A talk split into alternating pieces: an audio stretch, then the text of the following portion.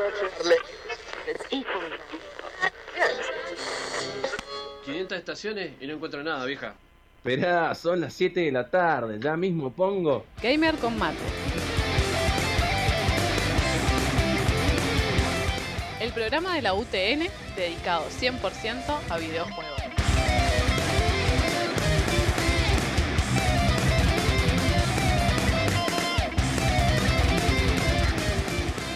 Noticias, reviews, opinión, debate y mucho más. Gamer con mate en la casa del rock.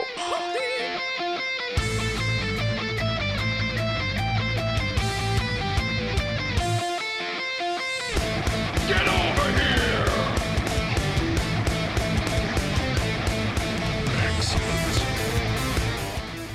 programa de videojuegos por excelencia de la FMUTN.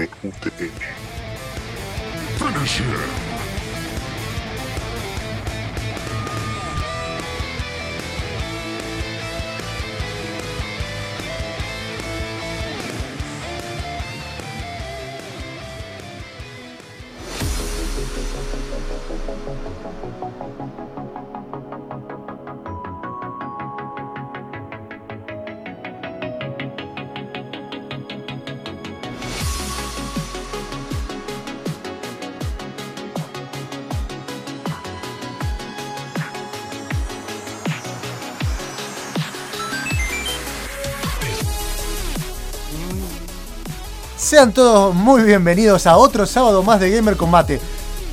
Digan algo. Hola. Bien, me gusta, me gusta, me gusta porque está- están muy activos estos chabones. Hoy yo, yo prometí que este programa va a ser un poquito más distendido ya que no tenemos a, a Monfus que, que en paz descanse, digo que está de vacaciones, haciendo un plan de vacaciones en el campo, haciendo un rito satánico medio raro. Planeando la próxima misión de Skyrim. Probablemente, porque de hecho es como. En realidad fue un festival medieval nórdico. Que no quiero echarle chivo porque no sé si los corresponde, pero realmente no sé qué onda. Y no tiene señal. Le estoy diciendo que mande la. Y no, en la me- eh, no había señal en ese tiempo. Claro. Le estoy diciendo que mande la señal de Twitch y no la manda. No, Así que Mo- Monfu no se la se manda. la manda. Che, pero el festival medieval fue la otra semana, ¿no fue? No, pero este es. eh, no, no es exactamente El medieval, es nórdico. Ah. En realidad. Es nórdico y pagano, no ha, sé. ha jugado tanto Skyrim que ya se siente un nórdico. Sí, ahora, ahora en cualquier momento se apare- aparece y dice, vi un dragón, le dije Furrodá. Este, bueno, eh, antes que nada quiero decirle, explicarles a la gente que recién nos escucha, estamos recién en el programa 106 y todavía hay gente que no nos escucha, por favor escúchanos. Me siento muy solo. Este, este programa que probablemente lo estén escuchando tanto hoy 6 de julio como hoy, ya te digo porque tiene un- este- esto va a estar grabado, 13. 20. El 20 lo van a pasar. Ah, no, Lo van a repetir, otra. o sea que hoy Ah. 20 de julio, hola, ¿qué tal? Soy Chacho del pasado. Este, porque resulta que la facultad va a entrar en un en un Recesión. receso y nosotros, bueno, venimos. No, de joda por ahí, mucho Skyrim. BR. Sí, igual vamos a, vamos a seguir hablando de, de videojuegos y de, y de tecnología porque de eso se trata Gamer Combate. Además que el mate lo traje, pero no lo estoy armando porque Eh, tengo Creo que me voy a poner con eso entonces. Bueno, agarra la mochila. Pepe. Este, mientras tanto voy a presentar al que tengo a mi derecha, que espero que esté atento en este momento, que es Best fiends forever. Arise. Chaos comes at my command. Malik. Oh, sí, con la voz de Warlock. Qué manera de divertirnos con ese personaje ahí en el nuevo modo de, del Dota con Chochín. Exacto, salió ayer y ya está roto. Ya está roto. Ya está roto. a niveles desproporcionales, como podría esperarse de, de la gente de Valve. Bueno, Magic ha venido hoy con una misión que es presentarnos su Oculus S, careternos en la cara que él tiene plata y nosotros no. Y él nos va a explicar cómo hace para configurarlo. Y estuvo, de hecho, en la semana haciendo streaming en vivo del, del- del mismo. Así que pueden acceder a twitch.tv barra gamercombate, que de hecho estamos también transmitiendo. Y debe estar grabado todavía el video de cuando se metió. Sí, fue no está todo- grabado también en Supercartucho. Está Ah, porque También claro, perdón, perdón.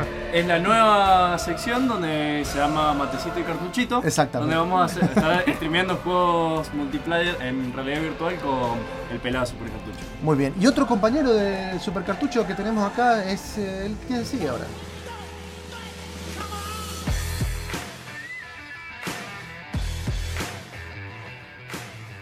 Gera eh, Borderlands Supercartucho. Buena gente, ¿cómo están? Justamente se llama Borderlands porque va a venir a hablar de Borderlands increíblemente de la historia, ¿no es cierto? Sí, ¿O te olvidaste? mirá, te lo tengo anotado porque me lo iba a olvidar si venía. Listo, si querés yo lo leo, yo lo leo, ya podés retirarte, no hay ¿En problema. qué parte de esa historia Monfus la manquea? ¿Viste cuando creas el personaje y elegís el nombre? Ahí. Ahí. Sí, porque se demora como dos horas y siempre le queda mal. No le puede hacer la nariz o algo. Y Siempre eso tiene que en el problema. 1 no tenés personalización, no sé cómo se demora. Sí, no, no sé. Este, bueno, eso va a ser más tarde. También tenemos acá al capitán que dirige esta nave que tiene su propia presentación y lo vamos a escuchar ahora.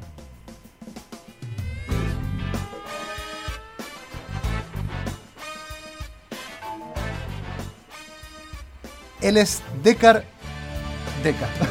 Me gusta porque es doblemente Deca, es como Mario Mario. Este, más, más tarde, de hecho, en realidad en dos minutos, o, o ya lo podemos largar, vamos a estar escuchando este tema completo porque lo traje. Eh, vamos a escucharlo y volvemos con Yuyitos, las noticias del programa. Eh, esto es el rap de Decar Caín de Blizzard que lo hicieron específicamente para Diablo. Eh. Para nuestro operador de. Claro, yo creí que ibas a decir especialmente para descargar. Especialmente para Deca, así que lo largamos y volvemos con Yuyitos. Thanks for my life. I'll identify your stuff, but if you choose to journey on, then it's gonna get tough.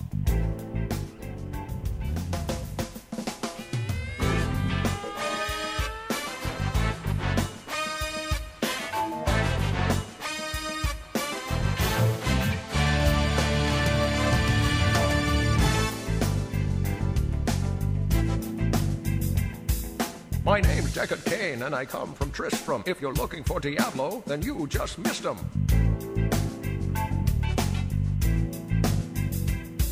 If you find old Griswold, then you can take him down, but you'll get no reward till you come back to town.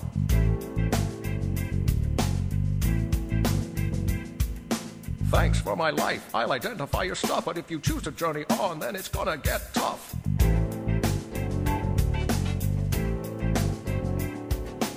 Greetings, friend. Here's the road to the east. You'll find that it's blocked because Andario's a beast.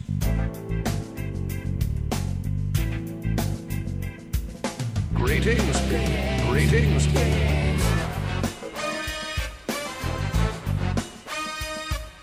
Greetings. Stay a while and listen.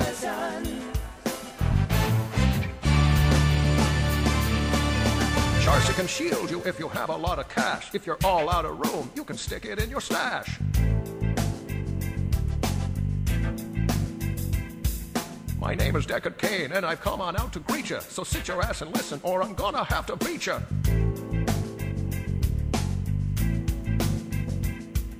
If I don't know the answer, then go ask Mala. She's a funky little broad that looks like a koala.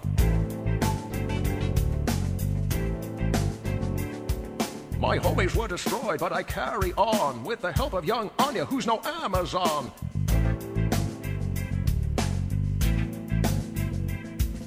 Greetings, greetings. Can't touch this, can't touch this, can't touch this, can't touch this, can't touch this, can't touch this. Greetings.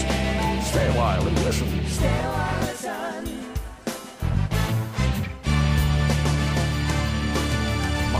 Deckard I'm the last of a breed. When I give out a warning, you'd best take heed.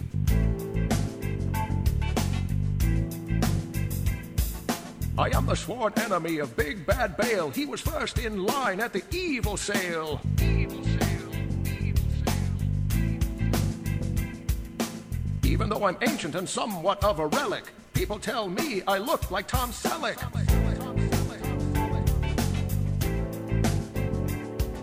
I'm nasty, I'm old, and a little bit ornery. I look like Patrick Stewart and sound like Sean Connery.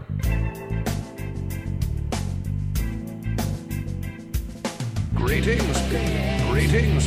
Throw your hands in the air. Wave them like you just don't care. Greetings. Stay a while and listen. Kick it. Way to go, homies. That was dope. We'll have to do this more often. That was way fat. Yeah, boy. Kane in a house. Give it up for the Horodrim. Horodrim. Ho, ho, Horodrim. Horodrim. Ho, ho, Horodrim. Ho, ho, ho, ho, ho, ho, ho, Con mate. Y, y el artista del mate, yo lo estuve viendo preparar y arte fue. Él es Jaffi que acaba de llegar. Hola, ¿qué tal? Y continuando la ronda de presentación como si fueran las 7 y 2 minutos del programa de la fecha. Pero no lo son. Pero no lo son, para mí sí. Eh, Viste cuando te levantás tarde y viniste mañana, pero son las 2 de la tarde. El lag. Tenés que, des- tenés que desayunar, ¿viste? Como tenés que desayunar y almorzar a la vez. El almorzayuno. Eh, la persona que está comandando eh, esta nave, eh, la persona de la calva brillante.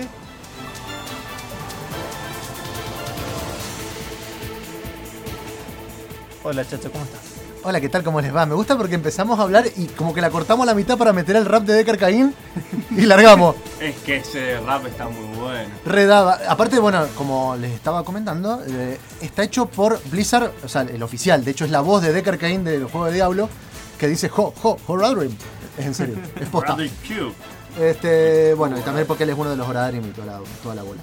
Pero no estamos para hablar de eso, sino estamos para hablar de Yuyitos. He traído tres semanas. Tres. eh, Semañitas. no, no, eh, son las noticias de la semanita.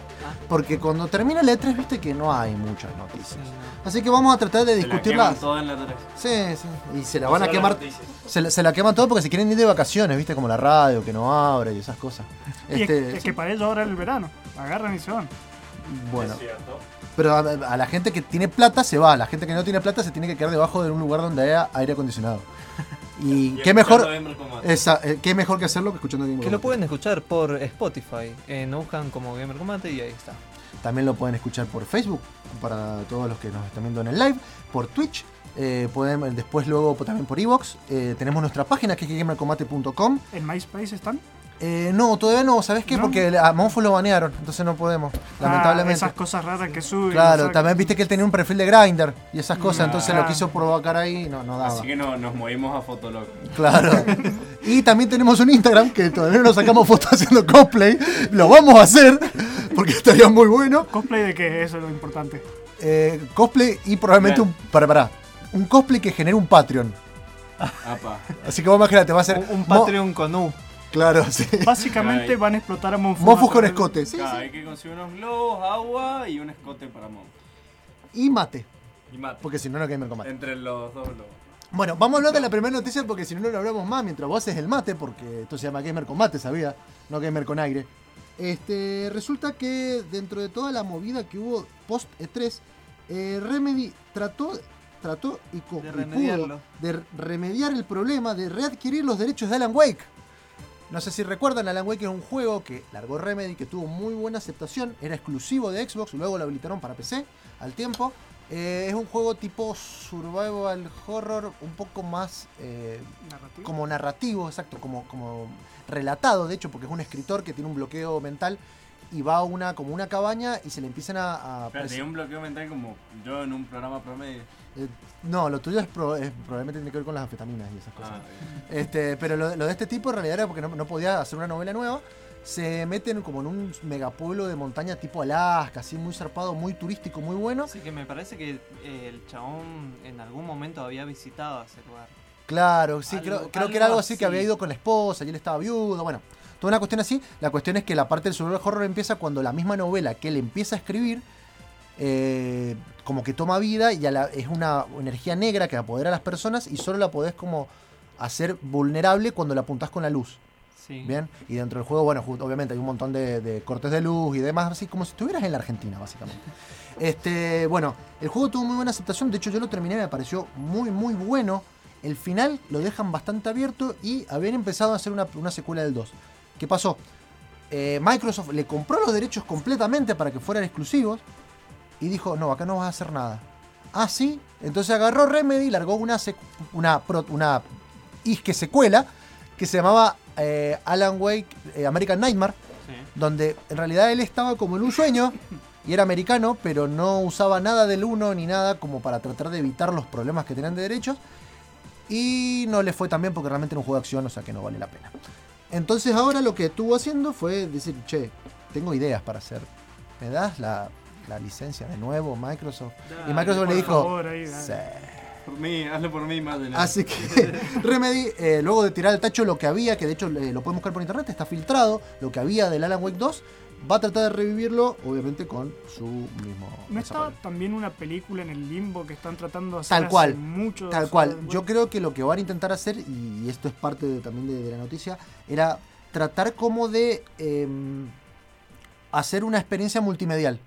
¿Viste? Como lo que hace Final Fantasy, que vos tenés que ver una película que te explica una parte que en el juego no te explica, pero podés verla sola sin y que se entienda. Creí que lo que hacían Final Fantasy era sacar 20 veces el mismo juego y la gente se lo seguía comprando.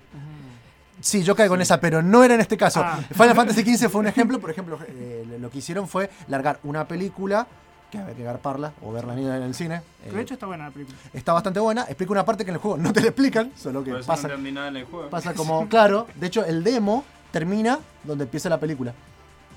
Ah. Lo que, lo que no te explican es la parte de la película. Luego también hay una serie de anime que es como tipo precuela.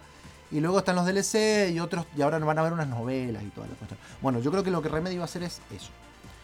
En otras noticias que por ahí no tiene tanto que ver con videojuegos, sí, para mí que yo lo conocí a través de un juego, se conocieron los primeros pósters de la serie de Netflix de The Witcher. Está tremendo. Lo pueden buscar, La está muy bueno. caer toda... Ah, He- Henry Cavill. Henry Cavill, que viste que sin, sin, sin bigote queda bien. Sí. Así Claro, que eh, saque eh, Superman. Esta vez que no le editaron la cara, no, no Bueno, parece raro. la noticia también tiene que ver porque mucha gente se empezó a quejar, che, pero en las en las póster sale siempre de espalda y se le ve una sola espada, cuando The Witcher tiene una espada para pelear con humanos y una espada para pelear con monstruos, una de plata y una de hierro. Esto tiene una explicación. La serie está basada solo en los libros, no tiene en cuenta lo que pasa en el juego, que en realidad el juego es como si fuera una secuela de todos los libros, en la cual, de hecho, eh, eh, Gerald, que es Gerardo de Rivadavia para los amigos, este, la pierde a la espada de plata y se la tiene que bancar contra los hombres lobo y todo eso sin la espada que les hace daño. ¿Entendés? Entonces parece que tiene que ver con eso y mucha gente por ahí dice, ah, pero siempre Netflix cagándola y toda la cuestión. Bueno, pero si mal no me equivoco, en el final de. O sea, en el principio de Witcher 1 tenés que forjar la espada de. claro, tal cual, tal cual. O sea, también la, la pierde. eh, eh, él cuando pierde la memoria pierde las dos espadas. La espada de hierro te la dan porque la encontrás porque es como muy común. La espada de plata es complicada. Este, bueno, veremos qué tal. El reparto se ve bastante bien. Eh, mostraron también hay un póster donde sale Siri. Siri es la como la pseudo hija que tiene, que en realidad no es hija porque él es estéril. Este, él la adopta y le- es como su aprendiz, este, muy joven. Y luego tenemos a Jennifer, que es como la pareja o el amor sentimental, la parte sentimental de la cuestión, que aparte es una bruja mm, eh, loca que siempre andan, que andan en todo esto. La verdad que se ve muy bien y yo le tengo bastante fe a la serie. No sé si querés seguir con el mate. ¿qué onda? Sí, ah, Estamos hablando del mate. va lento, va lento. Bueno, el tercero es una noticia que estuve buscando a propósito para hacer enojar a mi amigo Gerardo acá presente. Este, ¿se acuerdan? Rivadavia. Eh, sí, no, no, ese Gerardo de Rivadavia hablamos de él. Eh, Ahora va- Gerardo de ahora va a ser un Gerardo de Supercartacha, que luego en su momento va a decir sus chivos. Ahora va, ahora va a escuchar lo que yo voy a decir. ¿Se acuerdan de Shenmue 3? Ese juego que había salido para Dreamcast que a mucha gente le gustó y a mí me pareció que era como Que tenías que trabajar. un mucho. simulador de vida. Y hay gente que le encanta y fundó, puso plata, Monfus casi pone plata para que hagan el Kickstarter del 3. Este, bueno, cuando lo anunciaron, todos estaban felices. Ya sé qué noticia. Bueno, justamente, esta semana eh, hubo un par de problemas porque la gente de Shenmue dijo, loco, ¿saben qué? Se va a vender en exclusiva para Epic Store. Y la gente que ya lo había precomprado y que de hecho había puesto plata, porque una de las, car- de las eh, condiciones que había era que iba a ser multiplataforma y que iba a salir para diferentes stores de, para PC. Eh, básicamente no le hicieron caso, se armó un revuelo gigante, le dijeron que no le iban a devolver la plata. Igual en la 3 también dije, o sea, ya se venía a venir que estaba para Epic Store. Claro, por eso, estaba hablando de Shenmue 3. Este, ahora lo que salieron a decir fue que sí, a la gente que lo haya precomprado o que haya donado plata, digamos, para, para tener el juego el día del lanzamiento y lo haya precomprado para Steam y demás, puede pedir que le devuelvan la plata. Obviamente, esto está re bueno. El problema es quién lo paga. Epic lo va a pagar. Epic lo va a pagar. O sea, no sé qué tan rentable le va a salir No. un juego de simulador de vida japonesa, que es como un nicho así como re, re, re chiquito, no es como Fortnite, que lo juega todo el mundo, para que le tengan que salir a bagatillar todas las precompras que hicieron la gente de Steam. Me parece que es una locura. Pero bueno, en eso Y estamos. mira, todos los desarrolladores independientes que se han mandado Epic, todos han dicho que les da más porcentaje de ganancia, pero venden menos. Entonces al final pierden plata. porque si vendes 10 copias en vez de 1000 copias en Steam, aunque te den un 10% más, la diferencia Sí, la yo, o sea, yo entiendo a los desarrolladores de querer ganar mayor porcentaje, pero la verdad que el, el nivel de madurez que tiene la plataforma de Steam es brutal, el nivel de, de acceso que tiene a la, a la- la cantidad de jugadores Mm. es tremendo, el tema de las ofertas que ya prácticamente es una cultura. Por eso, por eso yo Eh, creo que. como, ya la oferta es como, tengo que salir a comprar cosas. Sí, me, me pasó. Eh, eh, es como, me pasó. me, me pasó que En- me en llevó la loco el mismo día. en la Eh, carrera. Bueno, una, una yo creo que la palabra que está buscando es penetración de mercado. Sí. Igual, eh, yo por ejemplo, Creo no- que, creo que sea el del Qué programa. que A- tiene Steam. Anotalo.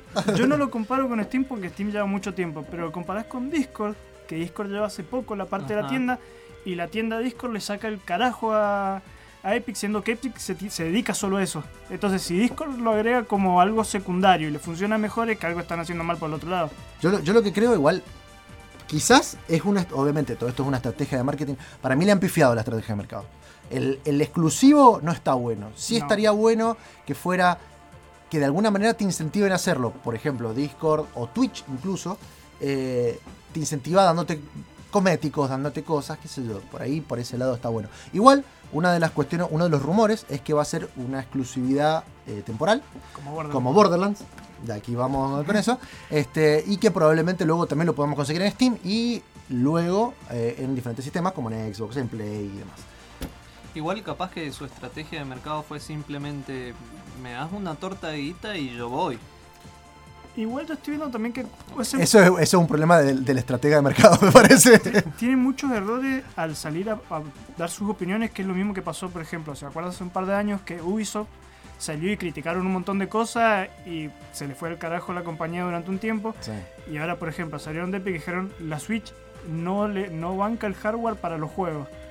Y de Claro. repente nos muestran en la E3 todos los juegos corriendo a full. Te muestran el Witcher a full y es como, si Claro. salía a decir cosas, al menos... Claro, te, te- no tener un fundamento, tener un fundamento, exactamente.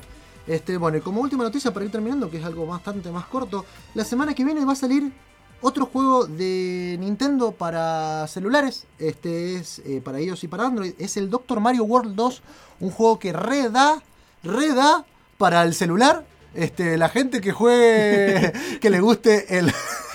no, te- no se me ríen, loco. El, la gente que le gusta el Candy Crush lo va a jugar, acordate. Siempre me, me perturbó mucho el Doctor Mario. Tiene cara de. De meterte la píldora. Sí. Sin, sin que le des tu permiso. Es que Sí, vos sí. sabés lo que tiene esas píldoras. Siempre, siempre me pareció que tenía cara de pervertido el Doctor Mario. Es como Así el, que- el, el- el lado oculto de. de Así Mario. que mientras le, le traemos la sorpresa a Magic de que Doctor, Doctor Mario está, está acá presente y le va a hacer un chequeo de rutina, vamos con los comerciales y volvemos.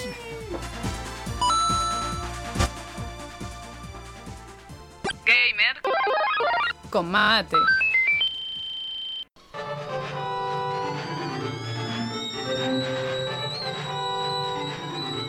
¿Ya pusiste el agua? Gamer con mate está de vuelta.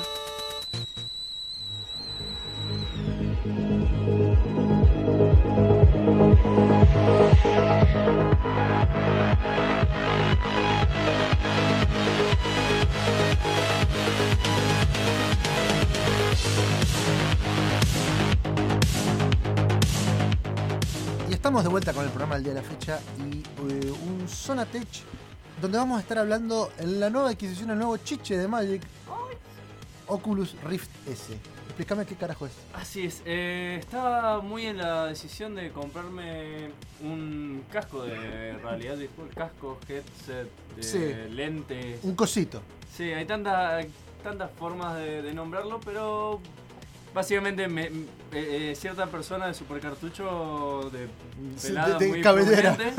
eh, me convenció y empecé con esta búsqueda, che, ¿cuál compro? Obviamente están los problemas de algunos que son más de, mm, de lo que sería el Vive, otros serían los que es el, el Oculus Rift, el CB1, que es la versión anterior, pero me jodía Che, bastante. y está el CB1 y está la CBC. Claro. Saborizada. Sí. La más copada. Siempre. y, y justo estaba en todo este tema, que el tema de los sensores, de cómo lo pongo en la pieza, que acá, que allá. Y se estaba anunciando el tema de que se venía el, lo que creían que era el CB2, pero en realidad es una nueva línea de, de Oculus que se divide en dos. Una que es el Oculus Quest, que es totalmente eh, standalone. O sea, lo compras, lo cargas y chau, lo usás. No, no lo tenés que conectar a, a ninguna computadora. Claro, ni porque, nada. porque to- todo esto que estamos hablando, que en realidad por ahí la, la- la gente no, no- no sabe, son eh, eh, dispositivos de realidad virtual que tienen eh, un headset, digamos, Un es, una vincha con un visor, bueno, el sonido de los auriculares, y generalmente se enchufan a otro dispositivo, como en el caso de la computadora. El Quest no lo tiene. Claro, eh, para mí esta nueva generación hay que ver también qué pasa con la gente de Vibe, de Valve, que todavía han, han anunciado specs bastante buenos, pero todavía no, no se ha mostrado mucho al público. Pero bueno, eso ya es otro tema. Eh, para mí se ha producido un cambio muy bueno en lo que es eh, realidad virtual a respecto a generaciones anteriores. Fuera, es, es lo que les explicaba recién. Las generaciones anteriores tienen este problema de los sensores. Vos necesitas una habitación preparada para jugar realidad virtual. Que es algo que realmente no todos tienen. Eh, entonces eh, estaba el tema de comprar el Oculus con eh, dos sensores o comprarte el Vive con sus tres sensores y ponerlo. Que el Vive los tiene inalámbricos, que el Oculus necesita 3 kilómetros de cable. O sea que esto- necesitas toda una habitación disponible para disponerte a jugar un juego de 80 pesos. Claro. Y Mansa es- paja. Además, Sí, no solamente alza. eso, sino que además eh, necesitas la instalación, porque si es por cables tenés que cablear toda la habitación. Trae como sus problemas que justo yo no te... La habitación donde pensaba jugarlo no daba las condiciones. Así que se compró una casa. Así que me compré una casa nueva, ¿viste, chicos? Una casa donde vive y otra donde tiene el VR. Claro. Así que ya saben a dónde va. eh, Se llama Avenida Siempre Viva 1, 2, 3, 4. Podemos ir a saltarlo, no hay drama. Bueno, así que la, la- justo salió el Oculus Rift S, el C1 directamente lo descontinuaron. Si lo consiguen es usado por alguien. Como, Eh, y el- las ventajas de estas dos nuevos que trae Oculus que para mí eh, son muy particulares porque siempre en lo que es realidad virtual se trató de la mejor experiencia, el mejor eh, eh, traqueo del, del- de los De los mandos, controles. siempre como llevarlo cada vez más, su mayor eh, resolución de las pantallas, pantalla más grande, dos pantallas, una para cada Más ojo. refresco Era para como cada ojo. Cada vez más.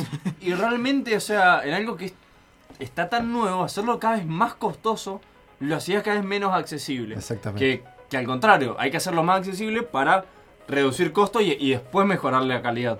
Claro, porque, o sea, convengamos que, por ejemplo, cuando vos jugás con un televisor grande de 50 pulgadas y decís, bueno, lo quiero jugar en 4K, quiero ver películas en 4K, bueno, sí, podés notar una diferencia, pero por ahí en unas la- las pantallas del Oculus son bastante chicas, porque son- tienen el tamaño del ojo, y dependiendo del, del- de- también de, de la potencia de tu computadora, o sea, tampoco es como tan necesario para todo el mundo que sea en 4K, Claro. por ejemplo.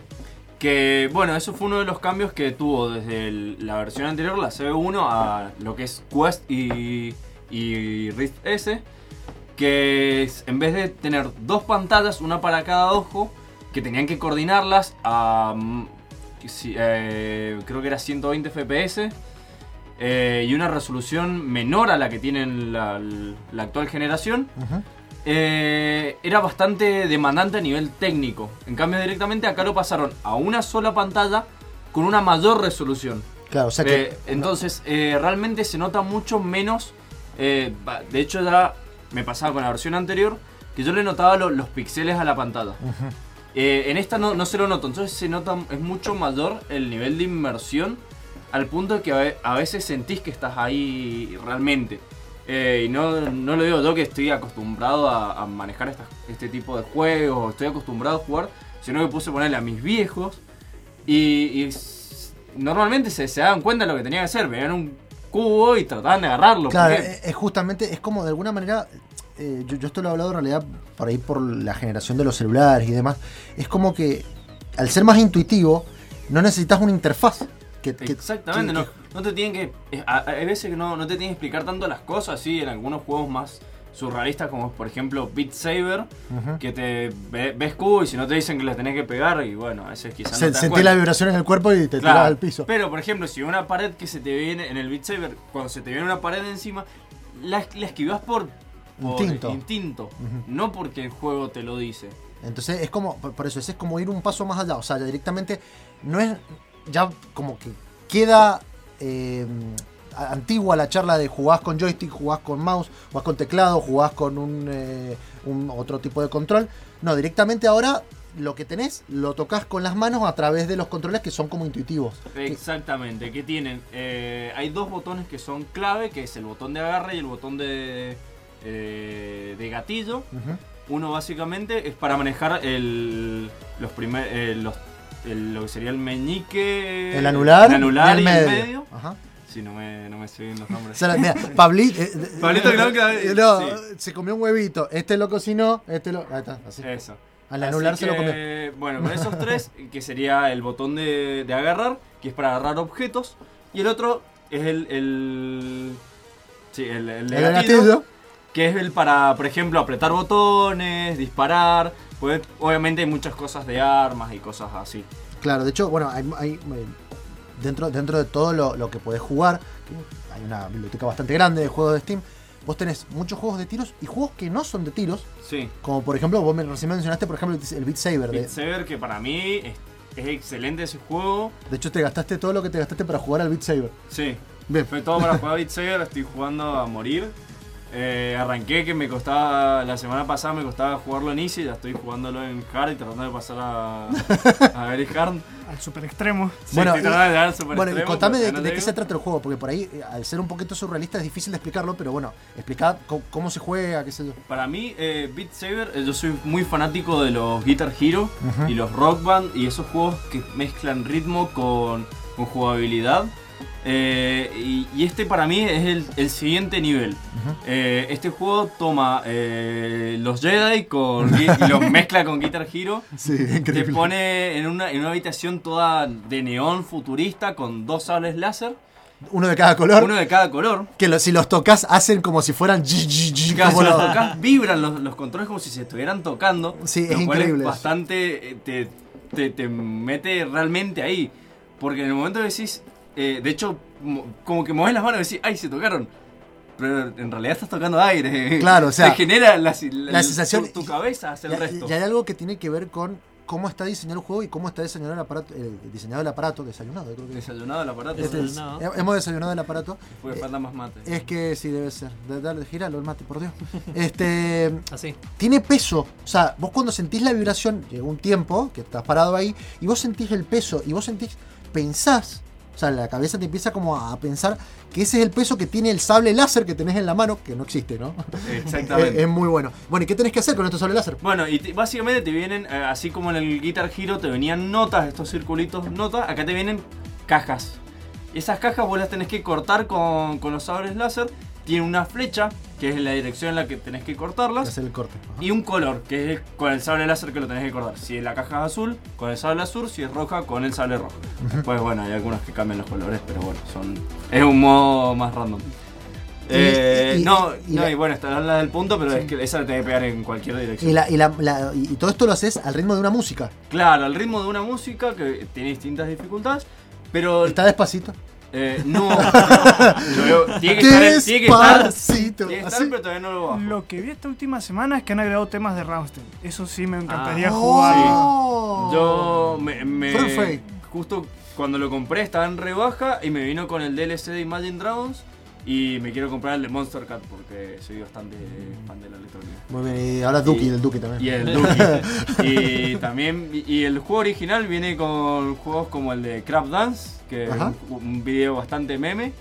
Y el- los de KD, KDE. Ricardo Milos. Hay que, hay que conseguirle a Ricardo Milos. El de KDE, que es el de las coreanas esta de League of Legends. Sí, Y vamos a estar escuchando no sé. algo en- dentro de un ratito. Ah, les quisieron el show todo en vivo. Eso. Claro, que, tienen, que, que cada una es un personaje de League of Legends en los videos. Bueno, y ahora que estás hablando justamente de todos estos temas así medio psicodélicos y todo eso, vamos a escuchar un tema que está sugerido por Petro de Beat Dancers, Petro que también nos hace reviews, pueden meterse en gamercombate.com para ver los reviews que está haciendo él. Eh, el último creo que era el de eh, Super Kane Zero, fue el, fue el que hizo él, métanse, mí- mírenlo. No, él nos recomendó, junto con la gente de Beat Dancers, que es beatdancer.tumblr, pueden escucharlos, este, un juego que se llama Es un indie, se llama All Walls Must Fall. Es un juego así como de eso, tipo Beat a ver, tipo Beat Saber, pero donde la, la mecánica es, vos lo ves como cenital, es bastante raro, búsquenlo. Y todo va ritmo de una música así tipo electrónica que vamos a escuchar ahora. El tema ahora se llama Calm Before the Gunfire, es de Yuki Okalio, hecho para este juego. Escuchémoslo y volvemos.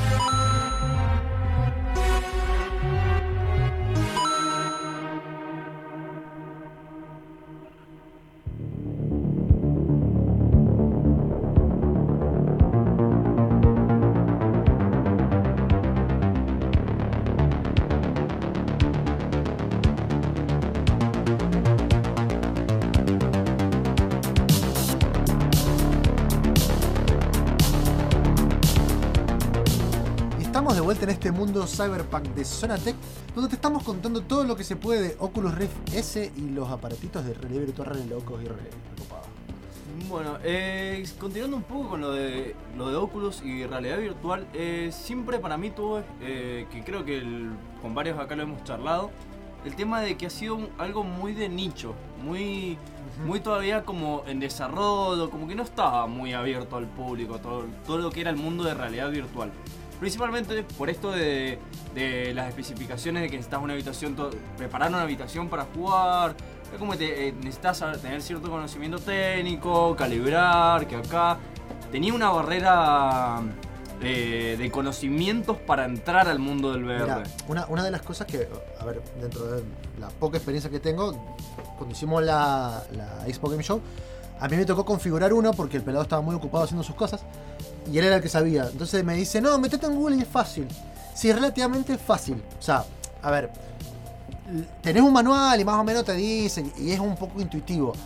Pero hay ciertas cosas, por ejemplo, que yo me di cuenta porque toqueteando, por ejemplo, que cuando vos lo compras, lo primero que tenés que hacer es actualizar el firmware. Sí. El firmware de la parte del sensor. ¿Por qué? Porque ese, e- ese sería como el driver que te permite que él maneje toda esa parte. No necesita otro software. Después, por ejemplo, tenés que bajarte. Si usás Steam, la biblioteca VR. Si usás eh, Oculus, hay una biblioteca de Oculus. Y así cada, cada uno tenés que bajarte un software especial, que me imagino que el manual lo dice. Yo sinceramente Sí, no lo sí, vi. sí. Pero bueno, o sea, de alguna manera todavía está muy segregado. O sea, no es la misma experiencia de llego a mi casa, prendo la computadora, me meto en Steam, en GOG, en Epic, en, en lo que se me canta, y pongo jugar. Bueno, En, en Epic no. en Epic no me meto, bueno, está bien. No me meto en Epic, me meto en Supercartucho para ver de qué van a estar jugando. Este, Exactamente. Busco el juego y lo juego también. Que me- por ejemplo, a muchos no les gustó esta movida, o sea, a- esta movida de, de Oculus, de tratar de expandirlo a, a mayor gente en vez de mejorar la calidad de, de realidad virtual, eh, que era lo que se venía haciendo. De hecho, eh, los fundado- uno de los fundadores de Oculus se salió de Oculus por esta diferencia de, de, de opiniones, porque él quería directamente eh, hacer el próximo VR super mega hipercopado, mega técnico. Que esto dijeron, no, queremos llegar a más gente. Claro. Eh, o sea, para como super que, mega hipercopado, gastate mil dólares en un Vive. claro, o queremos sea, hacer uno de 300, 400 dólares. o sea, que te puedas comprar de alguna manera que tu computadora, porque también necesitas Claro, que además de eso necesitas una computadora, o sea. que, que te sale 300, imagínate 400 dólares en Estados Unidos. Mil dólares más una computadora que te debe salir alrededor de 2000. Claro. O sea, necesitas las dos cosas para mucho. jugar un juego. Está bien, los juegos vos estuviste jugando, estuviste comprando, de hecho, varios. Sí. ¿Cuánto rondan los juegos más o menos? Y más Ah, los el- compré la mayoría en Steam, que obviamente con el tema de las ofertas, esto me salió baratísimo. Me gasté en promedio 80 pesos por juego.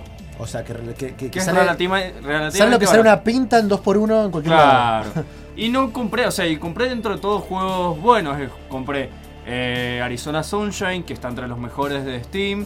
Eh, Beat Saber. El Pavlov, que es como un Counter-Strike de. Pero en VR. Ah, Onward, Pavlos. que es como si fuera ya. Es como la versión Arma 2. Pues ya es parecido al Pavlov, pero es mucho más táctico.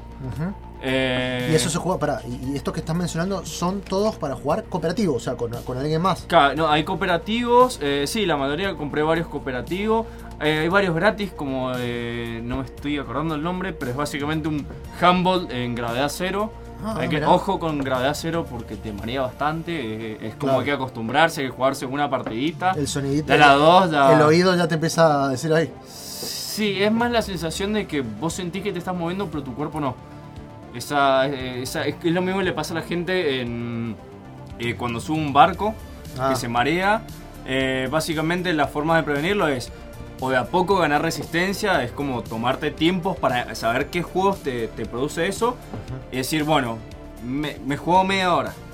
Me lo, me lo controlo por reloj. Sé que a la media hora me mareo, listo. A la próxima juego 40 el problema minutos. es que no te ves el reloj. Puedes verte el reloj. ¡No! En el Oculus vos puedes configurar que en las opciones te salga un reloj en tu muñeca. No, me parece muy pro. Es muy pro. Y de hecho puedes ponerle opciones al Me- reloj para, para mutear el, el micrófono y cosas Me lo puedo así. meter como que lo tengo dentro de la vena y lo saco así como si fuera una cuestión así tipo cyberpunk. Eh, sí. Vos Bueno. decirle que sí. me, me gusta porque yo me armaría, yo me armaría mi propio Oculus. Este, Así que, bueno, eh, volviendo un poco a esto, que realmente lo que hizo Oculus fue tra- traerlo al- a, la, a la masividad del público. Bueno. de hecho, hay, hay imágenes en Reddit donde se muestra un, un padre con su hijo en Estados Unidos que están cargando su auto eléctrico en una parada para cargar autos eléctricos.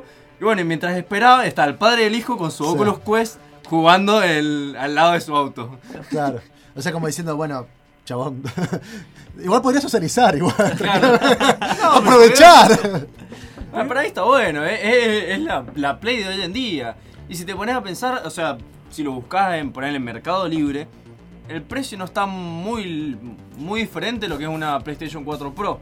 Pasa pero que- la experiencia que te vende es totalmente diferente. Sí, pasa que, a ver, volvemos a lo mismo. Es, de alguna manera, es un. o sea, no, no el Quest, sino los demás. Necesitas además un hardware. Que, o sea, que no es nada más eso. Es un aditamento, un DLC, un. Claro, es una extensión de la PC. Que poner A que la PC te lo gastas en el monitor, en el. Bueno. Claro, a diferencia, por ejemplo, el Quest, el Quest directamente lo compras, lo cargas, lo actualizas, listo, y te dedicas a jugar, a comprar juegos y. Y en el Quest los cargas, digamos, en el. O sea, los juegos Los tenés cargas en el- en el. Quest. Ajá. O sea, tiene una memoria interna. Exactamente. O sea que no requiere PC. No requieren nada más que el Quest y acceso a internet. Bien. Y Ah. la, la habitación, obviamente. Pero- Pero, irte a jugar al patio. Pero el acceso a internet. ah, O sea, vos me estás diciendo que tiene que haber wifi, digamos, en la zona. No, no es que tenga un- una, una manera para que. Necesitas tener un Wi-Fi por una cuestión de bajar los juegos. Ah, pero, pero para jugar no. Y para actualizar el software. Listo, pero para. Pero si el juego no necesita int- internet, no. o sea, que Monfus podría estar ahora en el bosque jugando a Skyrim. Como te digo, el, el- el ejemplo es el padre y el hijo que estaban jugando en el medio de la calle. Yo tengo una. Ah, eh, El otro día vi un, un flaco en la comunidad de VR Argentina que se le demoró el vuelo y estaba jugando en, en pleno aeropuerto. Mirá vos, qué piola.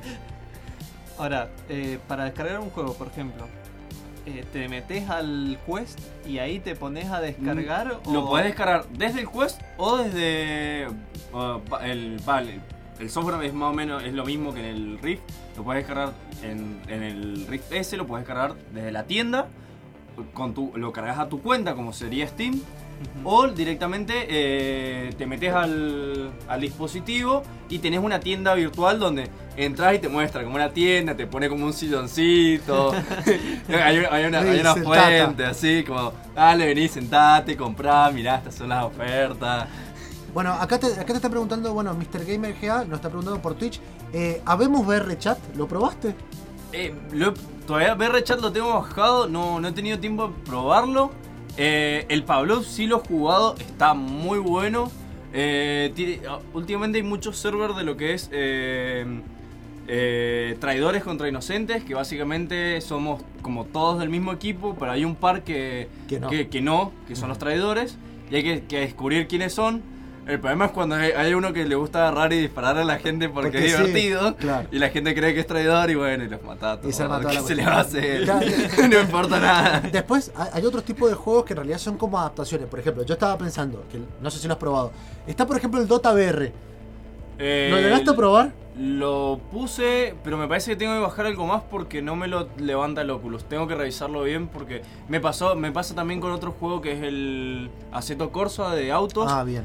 Eh, lo inicio la aplicación, me toma que está arrancando y después me dice no arrancó, y, pero en la, en la computadora me muestra que sí abrió la aplicación y no sé por qué no me lo muestra, tengo que revisarlo. Tampoco es que. O sea, también he estado jugando mucho No Beat sé. Saber y Pavlov y Arizona Por supuesto. con el pelado. Por supuesto, o sea, por, por eso, por eso es lo que, lo que quería ver. O Es sea, como que no. el- si el juego no anda, voy, lo sigo, no me he parado a ver por qué no. Porque el- tengo como bastante para, para jugar. Estuviste jugando también otro juego indie muy bueno. A mí me gustó bastante, que es el Superhot. que lo El terminaste. Superhot me lo terminé, pero en nada de, de lo buenísimo que está. Es genial como vas viendo las balas así pasando y las vas esquivando. Te sentís Neo Pasa Matrix. que es un poquito más táctico, porque en realidad todo el mundo se detiene hasta que un vos te juego de acción táctico, eh, eh, eh, exactamente. Porque sí, vos te tenés que cagar a tiro, pero hasta que no te mueven, los demás no se mueven. Y de hecho, bueno, hay un nivel que es excelente, es- creo que es mi nivel favorito de ese juego, que vos estás como en un cementerio y empieza como re sencillo, tenés el chabón enfrente y vos tenés un arma en la mano. Sí, Imagínate. Esto, esto es demasiado fácil. Claro, y de repente te manda a otro lugar y tenés dos UCI y un montón de tipos delante. ¡Qué fácil! Va, lo bajás. Vas a la siguiente, pues te va como teletransportando. Eh, una vez que matás a todos los que de esa parte, Sí, te- porque es como un virus, es una cuestión claro, así. vos te teletransportás a otra parte del mismo mapa. Sí. Y ahí tenés que matar a otros para pasar a la otra parte de ese mismo mapa. Cuando matas todos ahí, te manda a otra parte donde vos estás parado. No tenés nada alrededor y tenés cuatro tipos con escopeta apuntándote. Claro. Y decís, ¿qué hago acá? ¿Cómo esquivo cuatro que- escopetazos? tenés que pinzarla. Entonces, ¿qué es lo que pasa? Sigue siendo el mismo lugar. Entonces vos cuando matás a todos, vos agarrás y tenés que tirar un arma donde vas a aparecer, calcular dónde va, dónde va, o sea, cuando estás llegando donde vas a estar vos, ahí teletransportate a ese lugar, agarrar el arma y matarlos. No. O sea, te reconvertís básicamente como los de la película de Final Fantasy. O sea, los chavales Claro. se teletransportan con el arma. Exactamente. E- e- ese nivel te vuela la cabeza a proporciones tremendas. Bueno, este, así como resumen, ¿qué, ¿cómo recomendarías a toda la gente que se lo quiera comprar? ¿Qué harían? ¿Cómo, ¿Qué te parece? yo creo que eh, VR está dejando, la, la realidad virtual está dejando de ser algo de nicho, de, de esa barrera que separaba a la gente para poder entrar. Creo que Oculus la acaba de demoler tremendamente, eh, porque ha tirado algo que está bien, es- está más o menos al mismo nivel de precio que una consola. Eh, como te digo, eh, el Oculus, que obviamente si no tenés una computadora que se banque Oculus, te vas al Quest sin problema. Yo con el Rift S, eh, mi experiencia fue, llegué a mi casa, lo conecté, bajé el software de Oculus. Una vez que se actualizó, que sí, tuve que esperar porque internet tercermundista. O sea, mientras, mientras lo estaba mirando, estabas saltando. claro, así, tuve ¡ay, como dale, dos dale, horas dale, para que se baje. Eh, ¿Te fuiste, ¿Te fuiste a hacer chipá como para bajar la, no, la ansiedad? eh, mirando el monitor como un manica. bueno, fue bajar el software de Oculus, eh, bajar el. actualizar el, software, el firmware, fueron 2-3 horas más o menos. Ah, mamá. Y listo. Eso es todo. Confi- tenés el sistema de Word que, que te, te permite poner como una, como una reja donde si vos te acercás a los límites del área de juego, te avisa que, te- que ahí está la pared para no llevarte puesta la pared de verdad. Eh, que es bastante, bastante simple. O sea, cualquier persona lo, lo puede configurar. Es tan simple como eh, mirar hacia eh, cuál querés que sea tu, tu norte, por así decirlo. Mirás para ahí, apretás un botón. Mirás para abajo para que el sensor tome el piso. Tocas con el control el piso, ya se te da el piso. Y después como si fuera un aerosol, vos vas pintando el piso donde vas a jugar. Y listo, Y ese esa es el tu pared. Ese es el límite. Pintás como si fuera como, un- como si pintaras con una tiza. Bueno, me, me- me gusta que Es tenga todo muy eso. simple. La- Y tiene un solo cable. Con Bien. un solo, no tiene varios cables como pasaba con el anterior. Es un solo, un solo cable que después se divide en USB y DisplayPort. Ajá, muy bien. Eh, me gusta, me gusta, me gusta que, que las cosas no se dividan, me gusta esto, esto de pintar el suelo. Y los que nos van a pintar la cara, si no nos vamos a, la- a los comerciales, son los auspiciantes. Así que vamos al corte y volvemos con Jera y la historia de Borderlands. Gamer con mate.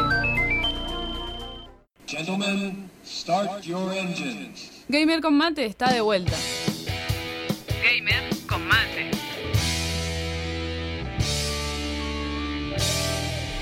Thank you.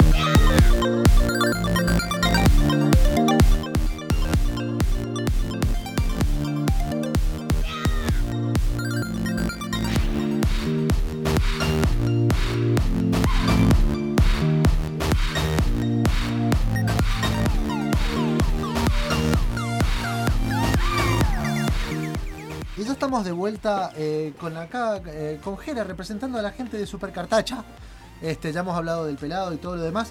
Ahora vamos a hablar de la historia de Borderlands mientras mateamos con él y el mate que me va a hacer Jaffi.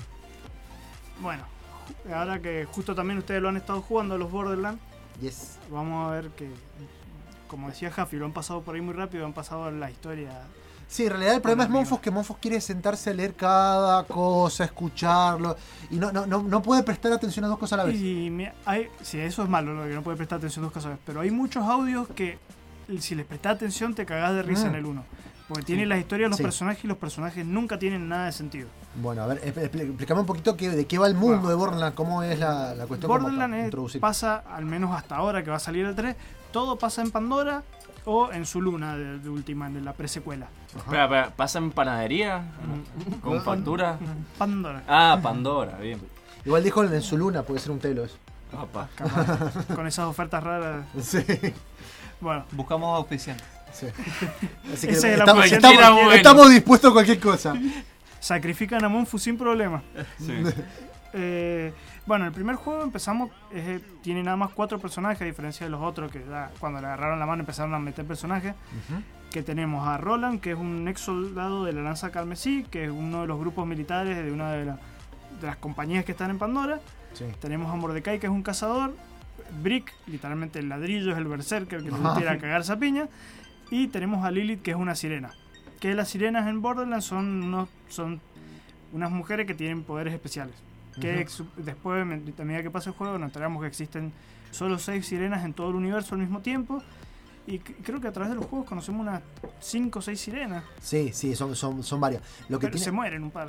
Sí, lo que, lo que tiene de bueno, lo que tiene de bueno todo esto en realidad es eh, un poco de por qué existe Pandora, a qué, a qué vamos. ¿no? Claro.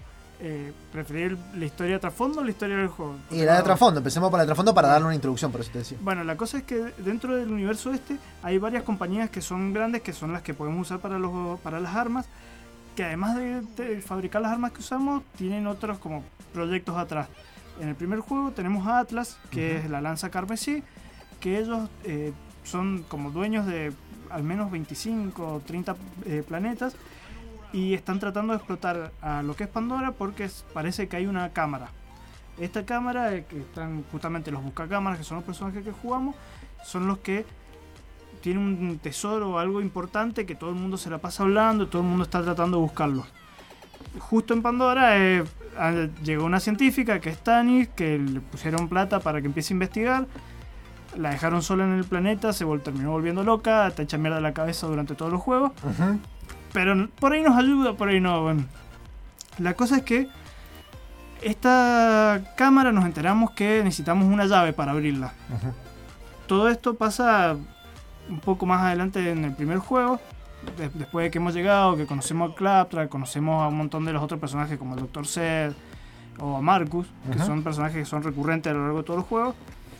Y una vez que vamos ahí, que es lo- la parte que lo que ustedes han jugado, tenemos todos los mini jefes que nos van dando eh, paso a los jefes, que cada uno tiene una parte de la llave. Bien. O sea, la idea, la idea de todo esto es saquear esa cámara. Claro, todo Este- el mundo quiere llegar a saquear la cámara esa. La cosa también nos encontramos en el mundo así, varias zonas que tienen nombres de otras de las compañías como Dahl o Jacobs, que es como nos da indicio de que todas las compañías que, están en este universo le meten guita a tratar de, de buscarse eh, productos, materia prima por todos lados. Vemos, por ejemplo, los basureros tienen cartelitos que dice DAL por todos lados y usamos armas DAL, así que hay Claro. un montón de boludeces así. O sea, en realidad es como que son, son compañías que meten, meten guita para sacar eh, recursos de, de- ese planeta. Claro. Eh, en el caso, bueno, del 1 tenemos Atlas y después aparece Hy- Hyperion, que son los enemigos que duran hasta durante el 2, la presecuela y el Tales. Y una pregunta, ¿todos los enemigos que nos vamos enfrentando responden a una de esas empresas? Eh, no son- necesariamente, porque O sea, hay no, mucho- no es una cuestión corporativa. Claro. Claro. Por lo general los jefes ¿Tienen finales tienden a tener... Los hay cosas que dicen los bandidos por ahí que sí. No sé si en, el, en uno de las DLC del 1, cuando en el, jugaron al coso del general Nox, Sí. ahí uno de los robots que nos ataca nos dice que el costo de la muerte, del proceso y del todo el tema del entierro cuando nos maten va a salir de nuestro sueldo. O sea, que o se sea, lo van a cobrar a nuestra chabón, familia sí. cuando nos moramos. En el 2 también hay una parte así. Que eh, reiteré que estábamos en una parte donde hay una, todo un armadero, un desarmadero de robots, donde dicen que justamente ese era, ese era el precio que tenían que pagar eh, por asociarse todos juntos a la empresa. Eh, las empresas en realidad no hay ninguna buena. Todas son, todas tratan para la mierda a todo el mundo, no importa eso. O sea, es una de las partes buenas del, juego es que lo hace tan rápido y tan entretenido para la gente. Es este tema de que no es como los otros FPS, que no es un conte que vas, vas a algo más táctico, vas tratando de disparar acá, disparás y matás y hay bandidos y explotan. Los bichos son todos revisarros. Tenés los, los que son unos cuadrúpedos que abren la boca, que después hay unos bichos que en vez de ser los hombres lobos son los hombres. Ujú. Eh, Igual, a, tienen- a- a mí lo que me parece que está muy bueno en realidad es que to- todo, todos estos juegos están basados de alguna manera en una mezcla entre eh, Action RPG y FPS. ¿Por qué? Porque todos los, los- todos los, eh, todos la- los enemigos que aparecen tienen como si fuera una, una cantidad de vida. Y hay veces que vos le estás pegando y le decís, flaco, le estoy vaciando siete cargadores al mismo flaco y no lo mato. Pero el, el hecho de que tengan como diferentes puntos débiles, esto de que, por ejemplo, hay. Generalmente los humanos disparar a la cabeza, ahí tienen el crítico. Pero hay algunos que tienen la cabeza muy chiquita. Que O que tienen cascos. lo- o que tienen cascos y para tirar otras cosas. O que tenés que pegarle en las piernas porque Claro. tiene determinada cuestión. Por ejemplo, están los Goliath, que si le sacas el casco que tiene en la cabeza, se vuelven locos y atacan a todos. Y mientras más atacan, incluso si ma- matan a, los- a sus propios compañeros, pero mientras más matan, más evolucionan y se hacen cada vez más difícil. Creo Sí. que tienen como seis niveles de evolución. Sí, sí, eso en el- Y en el es 2 va a re- aparecer Es eso. re heavy eso. Re heavy. Bueno, parte de lo que hace eso también único a los personajes, que es parte desde el 1, es el tema de los modificadores. Porque tanto las armas como hay barriles, que- el típico barril explosivo que está en todos los juegos, Sí. acá te agrega el de eléctrico, el de corrosión y... El de fuego. Claro, el de fuego. Ah, y el de fuego. Y claro. el de Skag, Y bueno, pero está en, el, explosión. está en el 2 ese. En el 2 está el de Skag, en el 3 está el de hielo y... No, en el, En el el 3 pre-sequel. pre-sequel está el de hielo y ahora en el 3 parece que van a agregar uno de lava. Ah, mira. O Porque no es lo mismo el fuego y la lava, ¿eh? No. Ah, y en la presecuela también está el láser. Pero bueno, en el 1 también están las armas aliens, que son Sí. los- las armas heridianas. Porque, bueno, estamos enredando parte Sí. de todo así. Bueno, el 1 empieza, vamos con la historia Sí, para ordenar un poco. Llegamos y nos empieza a hablar Ángel, que es una inteligencia artificial que nos está dando para decir... Nos va a Pers- dar- personificada en una mujer. Claro. Que, que está como, como hecho en un holograma. es básicamente una voz que te empieza a hablar a la cabeza y te da- y dice cómo llegar a la bóveda, a la cámara que está todo el mundo tratando de buscar. Ujú. Bóveda, cámara, es lo mismo, lo traducen de las cosas. Eh, la cosa que llegamos ahí a Firestone, que está en la primera ciudad, conocemos al Claptrap, ya desde el primer momento es insoportable, Sí. dura todos los juegos El así. robotito. Sí. Igual, igual Eh, espera, yo, yo lo amo. a- han, han aprendido eso, han aprendido a que, a que de alguna manera sea, sea como el comic relief. Sí. Que siempre, siempre lo tenés ahí y te está tirando chistes o es algo gracioso porque no tiene ironía. Como que el, el tono es gracioso. Habla- eh, ahora que están jugando el 2, ¿ya llegaron a la misión donde tienen que festejar el cumpleaños del Claptrap? No. Eh, no. eh, ya, ya, cuando lleguen a eso ya... No, eh, Sí, no, yo he visto un video de eso, sí, pero sí. Bueno, eh, la cosa es que llegamos ahí, conocemos al Dr. Zed, conocemos a Scooter, empezamos a desbloquear cosas, empezamos a aprender sobre cómo funcionan las armas, todo eso, y vamos con el primer jefe, eh, mini jefe, Ujú. que ahí también empezamos a ver que cada jefe o, o por ahí algunas quests especiales tienen armas que tienen un texto rojo que nos dan habilidades especiales. Ujú.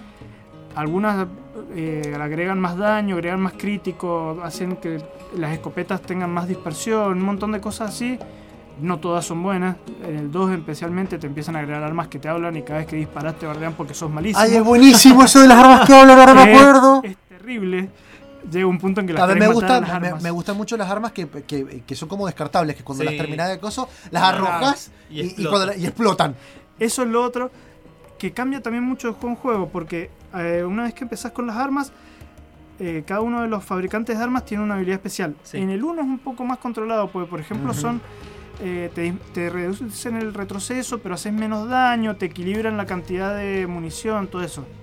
En el 2 ya empiezan, a, ya empiezan a tener habilidades especiales, por ejemplo, si estás con la mira activada, haces un disparo triple, si Sí. tirás el arma al carajo y explota en vez de recargar. O sea, o sea, sacas armas nuevas cada vez que vas a querer disparar. Eh, ¿Qué más había? O como el la arma. otra que tenés que ir haciendo El disparos. arma con patas que. El, el arma. Ah, es la. Ese todavía no. Como el arma de Chacho que puede disparar a cualquier lado y rebote y le No, pega pero al eso no es el No, arma. eso es el personaje. eso- que Ah, probablemente claro. vamos a hablar de los personajes eh, luego del corte. Ahora tenemos que escuchar un tema de música porque estamos en la radio y la radio hay que pasar música, ¿viste? Este, vamos a escuchar un tema. me tengo que alegrar la voz para decir esto. Eh, es el tráiler, o sea, es el tema que se escucha en el tráiler de la temporada 2019 de League of Legends. El tema se llama Awaken, lo hicieron con Valerie Broussard, está compuesto por Riot y lo escuchamos y volvemos con Matendo con Jera.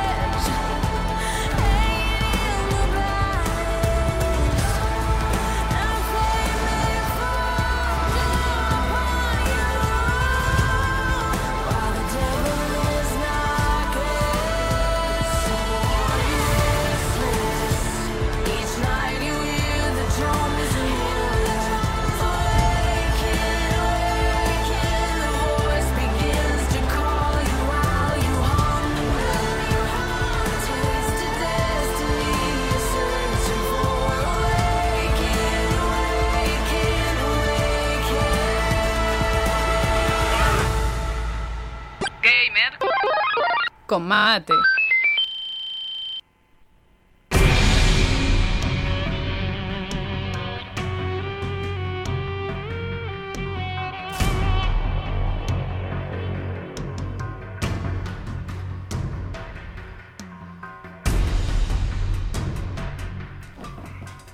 Y volvemos con el programa al día de la fecha. Estamos escuchando de fondo, bueno, la música de Borderlands 1. Este, porque vino Jera acá de Supercartuchos a hablarnos un poco de la historia de Borderlands y de cómo comienza todo esto. Era de Pandora. Jera, Jera- Jera Jera el, de la luna de la panadería. el de la nueva panadería. Estaría bueno ir a Pandora, aunque seguro terminaríamos muertos ahí nomás. O a la luna. O la panadería. O la nueva Una luna. tortita estos mates que bien me vendría. Estaría bueno. Sí, porque la gravedad, viste que tiene menos gravedad, entonces como que no, no te queda tan pesado. Algo de la panadería para tomar para comer junto con el mate, ¿viste? Así, Yo creo que necesitamos un sponsor de al- algún kiosco así. Ustedes fíjense, yo traje el mate. Sí. Va. Nada. Ah, sí, la historia de Pandora. Sí. Eh, bueno.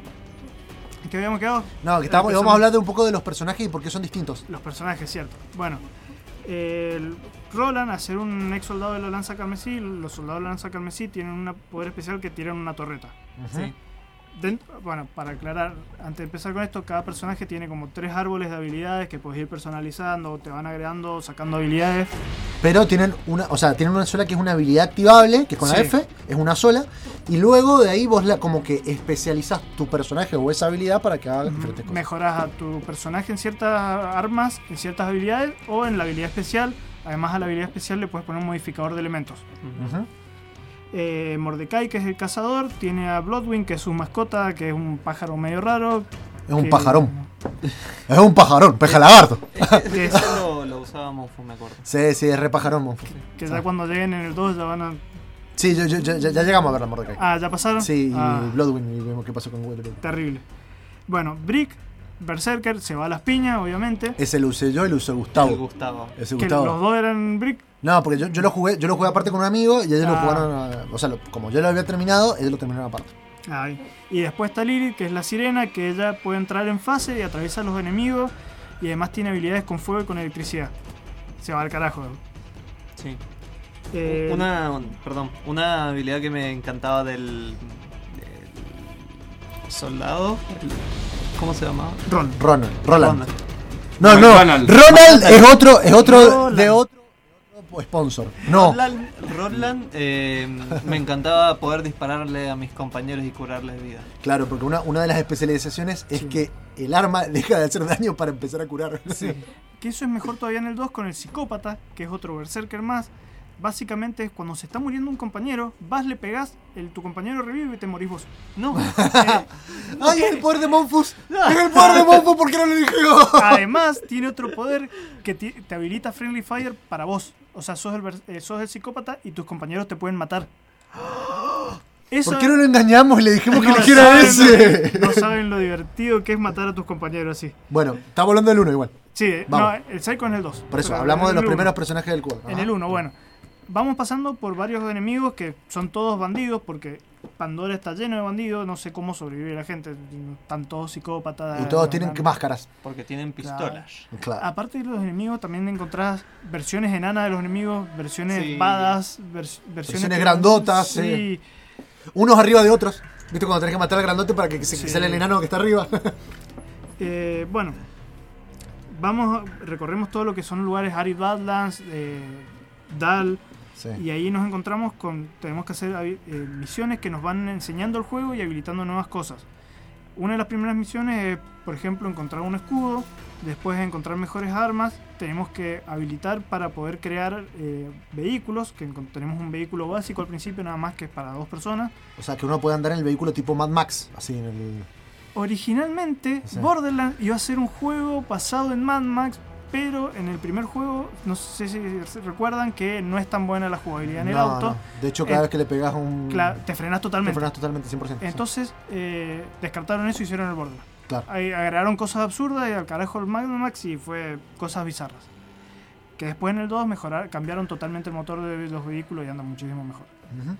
Eh, bueno, después habilitamos la parte para poder teletransportarnos, que eso nos facilita el juego, como en todos los juegos de, de teletransporte rápido.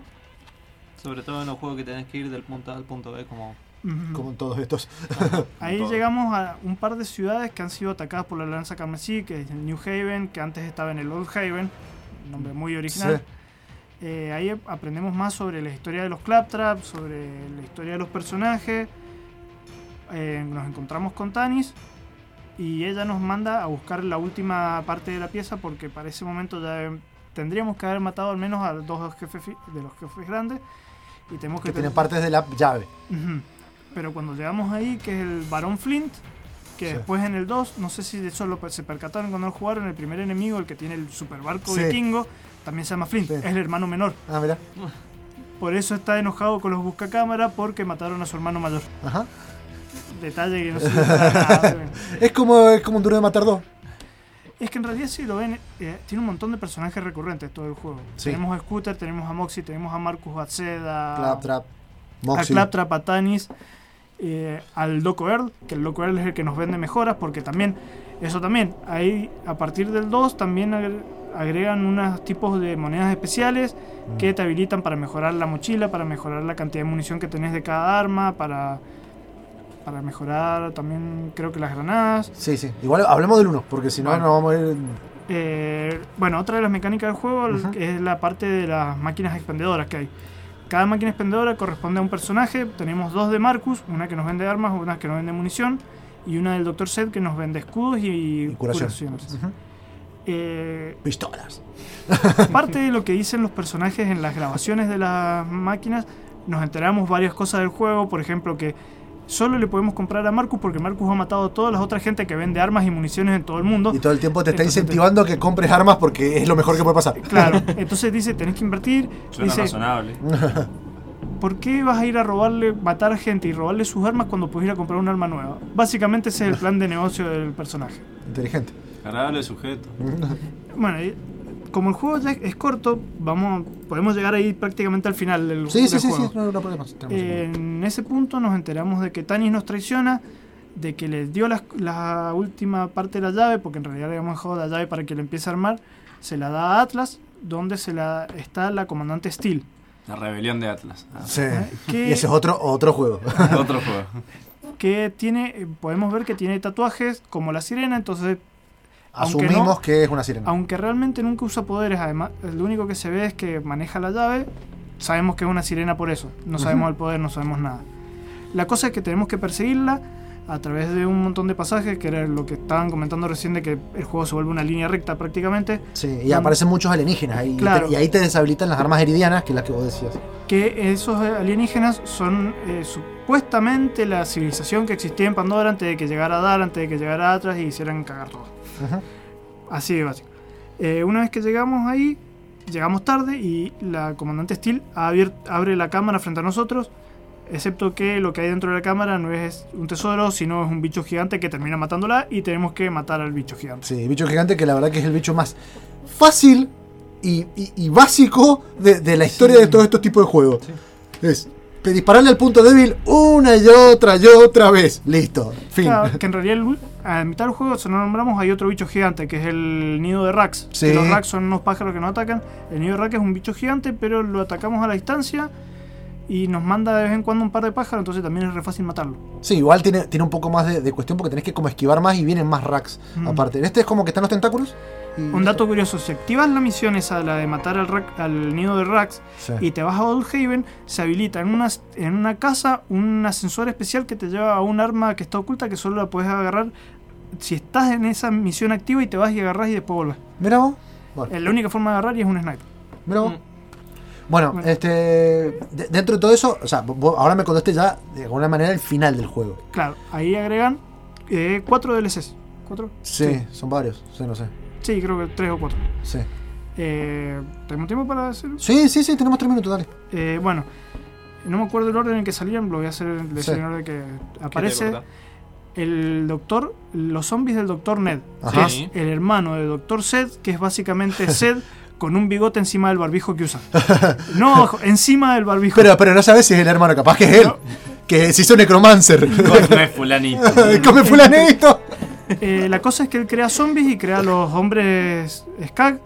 Tenemos que ir a través de toda la- una isla que ha creado y en este DLC es donde empiezan a agregar más detalles de lo que se ve en realidad en el 2, que es por ejemplo la interacción con los enemigos. Porque mientras estamos tratando de entrar a la ciudad y atacar a Ned, él nos empieza a hablar porque está aburrido. Claro. Te invita a comer unas cupcakes, te invita a volver y después, como, ah, cierto, estoy tratando de matarte y te cuelga. Y, y así, y eso Es algo que, que, tomó Handsome Jack en el 2 Claro, para sí. en el 2 ya con Hands of Jack lo, lo explotaron y lo hicieron mucho mejor, pero acá está todo el principio. Y otro dato que no sé si al ir ustedes rápido, no sé si notaron, en un momento eh, dicen sobre Seth y Ned Ah. y hay otro personaje que dice y Ted y dice, no, nunca hablamos del hermano malo y nunca más lo vuelven a nombrar en ninguno de todos los otros juegos. Así que hay otro hermano que es peor que Ned. Muy bien. No sabemos qué hizo. Eh, después nos agregan, Otro DLC que, que todos estos DLC además te aumentan el límite del personaje. agregan el límite del nivel, algunos agregan nuevos tipos de armas, armas, porque las armas tienen colores como todos los juegos hoy en día y te tienen un nivel Sí. por color. Y, Rareza, digamos. Y creo que creo que agregaban un par de cosas extra, pero no nada, Sí, no es como el niveles. 2 porque no hay, no hay tanto nivel de personalización, al menos hasta ahora que sacaron la nueva edición que podés cambiarle las cabezas, pero antes no estaba todo Ajá. eso.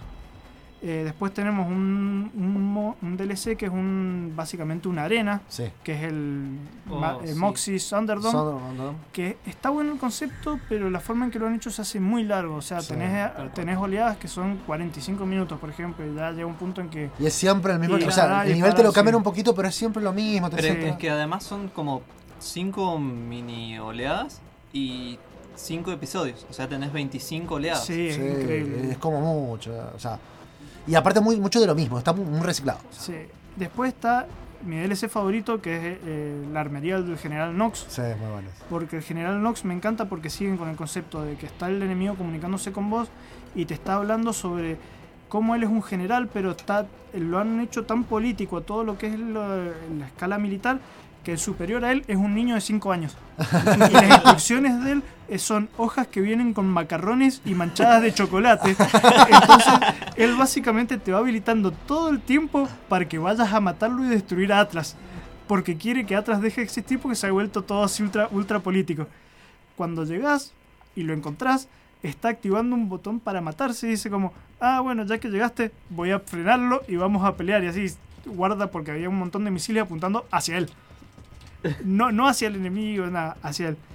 Y una vez que lo matas, encontrás al final su armería, que tiene las mejores armas del juego, que agrega un nivel más a las armas, que creo que era el celeste o el, Sí, un color perla. sí. Perlasen, creo que le llaman. Sí, puede ser. La cosa que ese personaje fue el primero que una interacción real, además del Dr. Ned, nada más que en este ya le habían puesto un poco más de onda. Ujú. Y aunque si bien el juego es más denso porque es todo a través de unas autopistas que tenemos que ir en autos porque nos da autos nuevos, que nos da un auto incluso que podemos ir de 4, que en la parte en la parte Sí. común no podíamos hacerlo, que en el 2 eso lo arreglan y te dan de entrada un auto para 4. Bueno, te, te corto un poquito, vamos a ir a un corte comercial y volvemos para hacerle el, el- el cierre a la, a la sección, ¿sí? Vamos. Gamer. Con mate. Gamer con mate. Si te gustó nuestro programa, búscanos en Facebook y Twitter como Gamer con Mate. Escuchanos todos los sábados a las 19 horas en Radio UTN 94.5.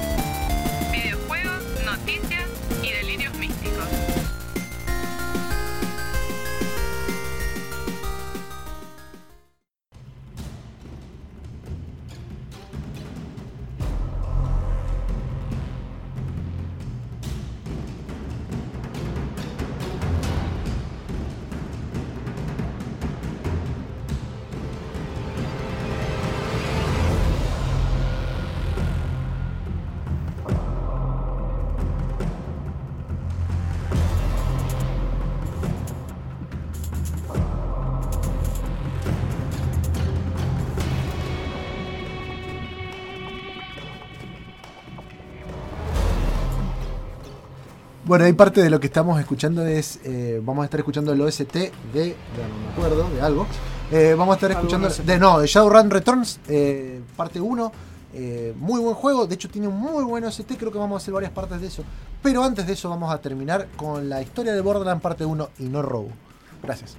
Eh, bueno, queda el último DLC que es hay un, un fallo después de toda la destrucción de Atlas de uno de los satélites que controla los Claptrap. Claro, tal cual. El Claptrap principal, el que está siempre con nosotros, se vuelve loco y se vuelve un super ninja robot asesino. Exactamente. No, igual era. eh, eh, como que toda la historia te propone que como que no hay, no hay más claptrap. Que los claptrap están como. O no, no me acuerdo si eran sindicalizados o los habían destruido, qué sé yo, y él era uno de los pocos que quedaba. Y en este aparecen varios.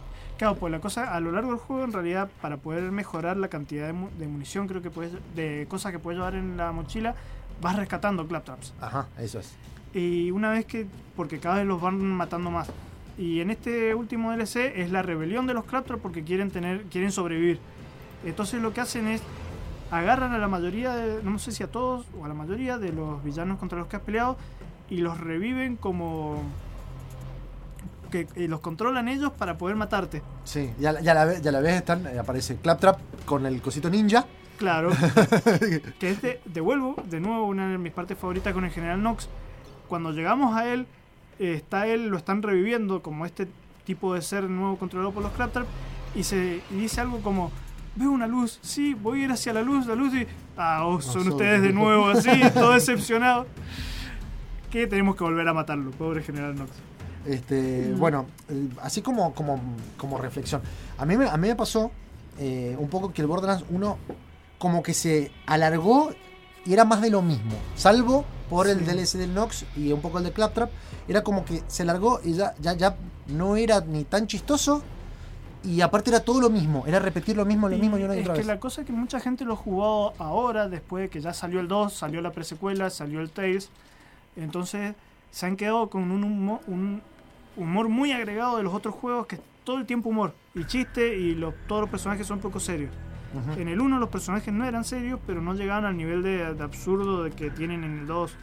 No llegaban al nivel de interacción con los enemigos, de, de que por ahí vas, estás haciendo cosas y tus personajes dicen chistes sobre lo que está pasando, sobre la nueva misión. Depende de con qué personaje agarras cierta misión, eh, dicen diferentes frases. Eso en el 1 no pasa porque está todo estandarizado. ahí. Ujú. Eh, una de las cosas que defiendo del 1, que después lo, han sacado, es el tema de que en el 1 las mejoras de las armas las hacías de, de la especificación, especialidad de las armas las hacías de otra forma. Era mientras más usabas un arma, más te subía ese nivel, el nivel de esa arma y esa arma después te daba más daño, te daba más O sea, vos, te especializabas en un tipo de arma. Claro, por ejemplo, mientras el, el soldado le recomendaban usar armas de rifle, rifle de asalto. Usabas rifle de asalto, te subía el nivel del- de habilidad con el rifle de asalto y mejorabas en eso. Que eso era mucho más rol que lo que es hoy en día. Claro. Que era el, el tema de rol que decíamos hace un rato. Este, y bueno, y además, lo- también otra de las cosas que, que de alguna manera también cambiaron fue que eh, los poderes, tenías como muchos poderes que eran activos y muchos que eran pasivos, o sea que te los dejabas para el final. Por ejemplo, yo que usaba el, el Berserker, Sí. este, ese lo usaba nada más que cuando me quedaba poca vida. Porque cuando te quedaba poca vida, vos lo activabas, te- como que te daba más escudo, aguantabas más y golpeando a los enemigos Te ibas curando. te ibas curando y además te, te hacían hacer más daño. Entonces te convenía dejártelo para el final. En Sí. cambio, Bloodwing te conviene tirarlo al principio, igual que la torreta. Ajá. Y por ejemplo, la, la sirena, que luego aparecen otros. A ver, aparecen otras sirenas, pero tienen otros poderes. Ese poder directamente lo sacaron, el, el de faciar que pasaron los Sí, ella en los, cuando vuelve a aparecer en los otros juegos se centra más en el poder de fuego. Que por eso ella después le, le está relacionada con un grupo de bandidos de fuego y todo eso. No usan tanto lo de fase, sino más la parte de teletransportar. Claro. Que en realidad está bien, o sea, por ejemplo, el, el tema de que cambie cada sirena y tenga un poder diferente está re bueno. Porque, por ejemplo, lo que vimos ahora en el 3, va a haber una sirena que va a tener poderes físicos. El. Berserker va a estar combinado con la sirena, básicamente. Y los poderes más soportes los van a tener capaz los otros personajes. Claro. Porque eso también, hay algunos personajes que tienen algunos de los árboles de habilidad que están diseñados para hacer soporte. Claro. Entonces hay, por ejemplo, el Mordecai siempre conviene que se quede atrás, que esté con el sniper, que esté cubriendo. En cambio, el soldado y al berserker lo mandas Mandaba adelante. enfrente. Este, y también otra, otra de las cosas que yo he ido viendo fue que como que el proyecto de Borderlands era hagamos esto y ya está. Y de alguna manera fue que a la gente le gustó tanto esta cuestión de disparar y lootear y que se hubieran armas y armas y armas y armas y armas. Que fue ahí cuando decidieron, bueno, che, hagamos los DLC. Sí. Y, de- y después de ahí, cuando tomaron todo eso DLC, fue cuando sacaron la idea del 2, que realmente eh, la reventó. Y así a nivel personal, vos, vos, por ejemplo, ¿le recomendarías al 1 para alguien que no sabe nada de Borderlands o directamente le dirías que ench- enchufe con el 2? El 2 es mucho más bueno por el tema de que ya está, ya tienen experiencia, entonces el motor está mejor hecho, lo que decíamos por ejemplo para el manejo, para el control de, la- de las habilidades, está mejor hecho. Tiene mucho más nivel de detalle el tema de poder personalizar tu personaje, no solo la parte de agregar detalles físicos, sino Ajá. la parte de las habilidades. Es mucho más específico y podés armar un o sea, pueden dos jugadores tener el mismo personaje pero armarlo completamente diferente y tener funciones diferentes. Bien. Eso está muy bueno. Eh, otra de las cosas que no habíamos que está bueno ya desde el 1 pero que lo siguen mejorando, que es algo que no hemos hablado, que es lo que vende siempre, que es la eh, el random de las armas.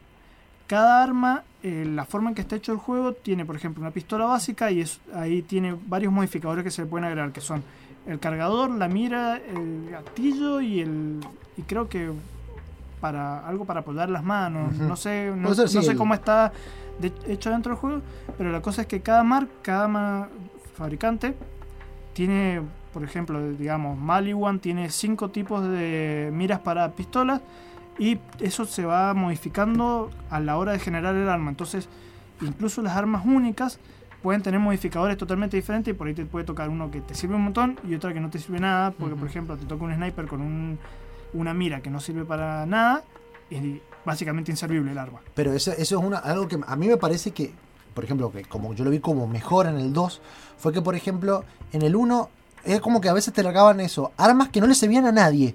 Sí. En cambio, en el 2, por ejemplo, más ahora con el personaje que estoy usando, hay armas que dicen que tienen re poco cargador, porque tienen dos tiros.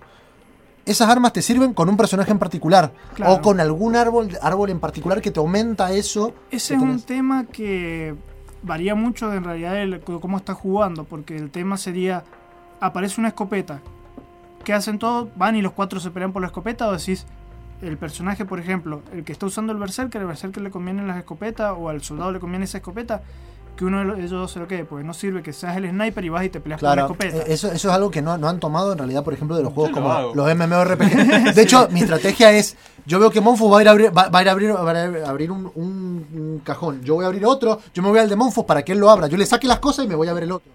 Eso es lo que hay que hacer. Y después lo vendes. O sea, en el momento que vas a vender, Claro. decís, a ver, ¿esto me sirve? Lo único que hago, lo único que hago es todo lo, todo lo que es eh, común, que sea de su clase, sí se lo tiro al piso como así, tomá, te doy lo que me sobra y lo demás lo vendo. Creo que todos estamos haciendo lo mismo. Eso en realidad puede entrar, en- habría que hablarlo también las mecánicas del 2, que eso cambia un montón todos los modificadores. Claro, sí. De hecho, eh, eso, eh, a mí me pareció, por ejemplo, que el 1 está bueno, eh, pero por ahí necesitas como juntarte siempre a jugar con las mismas personas para jugar un juego que es repetitivo. Sí. En cambio, el otro cambia un montón. Y, por ejemplo, un dato que, no, que así sobre la diferencia del 1 al 2.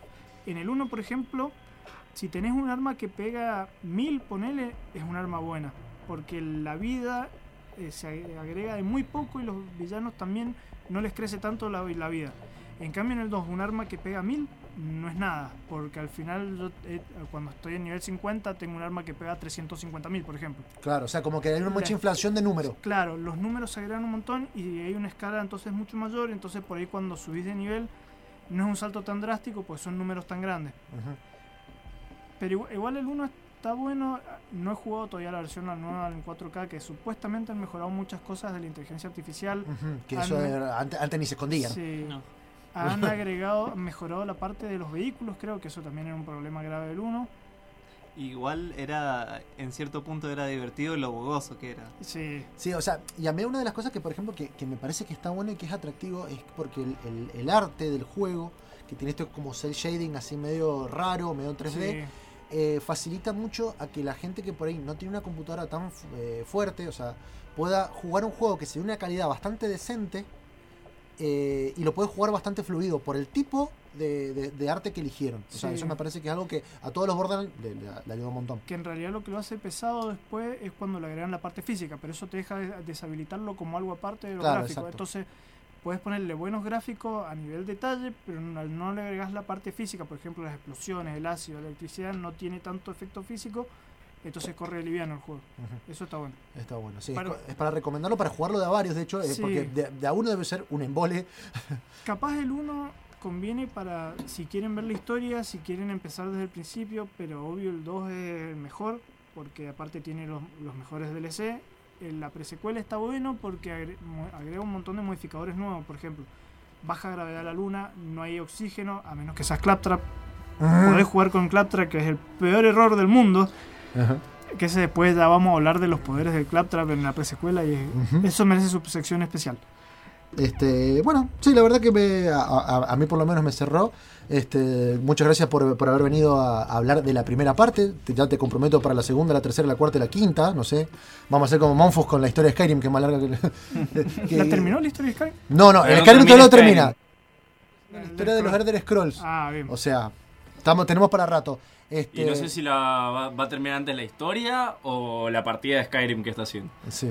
Este, así que a todos los que nos estuvieron escuchando por Twitch, les agradezco un montón, sobre todo Le Mr. mandamos un saludo a Mr. Gamer A que nos mandó un par de bits ahí en Twitch. Un, un par de bits, eh, me gustan porque le quedan centavitos porque sigue siendo pobre, pero dice que el lore de Borderlands es más pobre.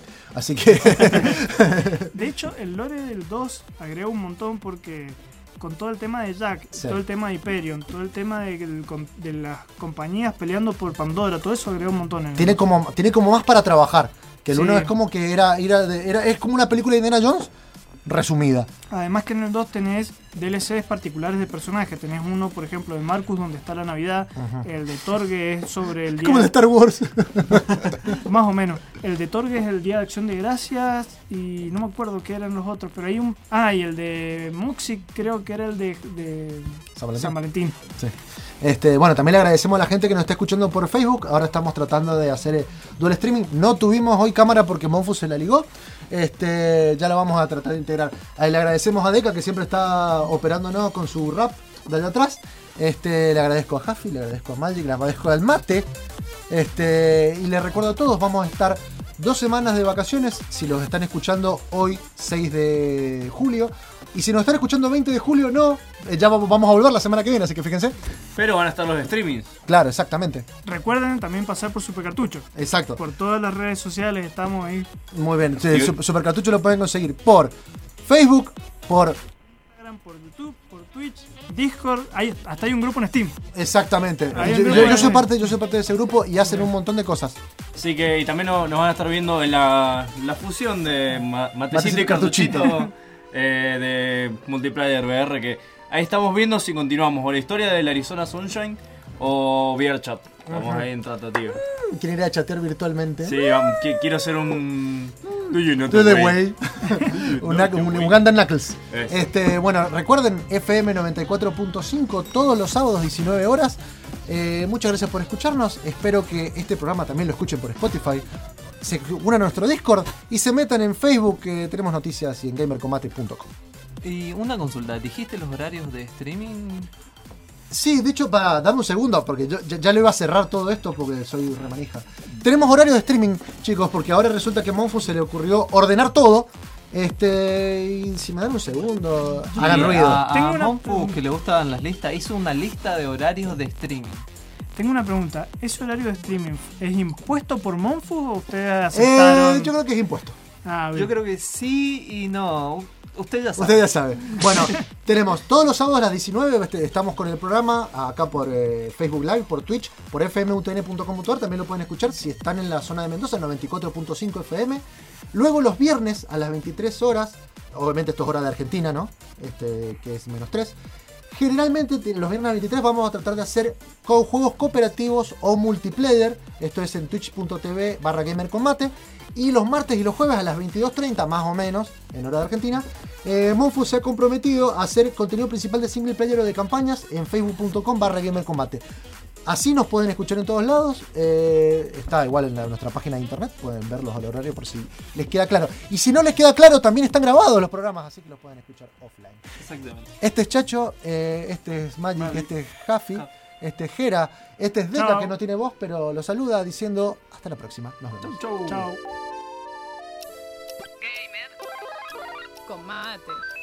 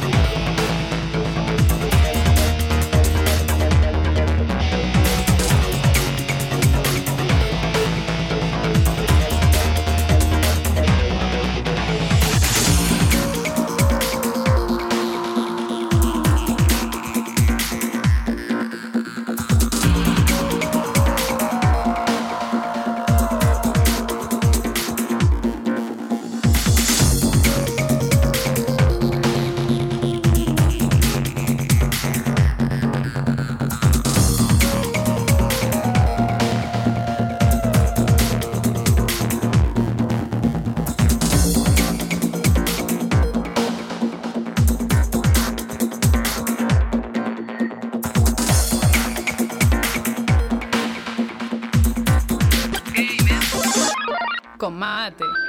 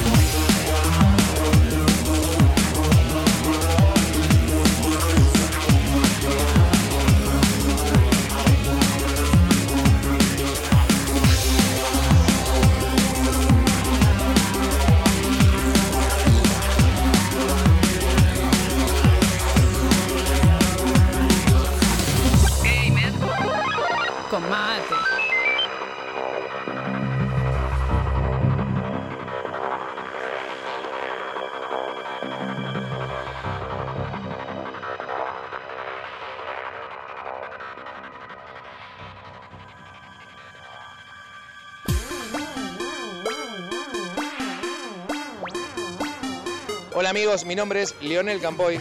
Si el programa Gamer con Mate te gustó, el próximo te va a encantar.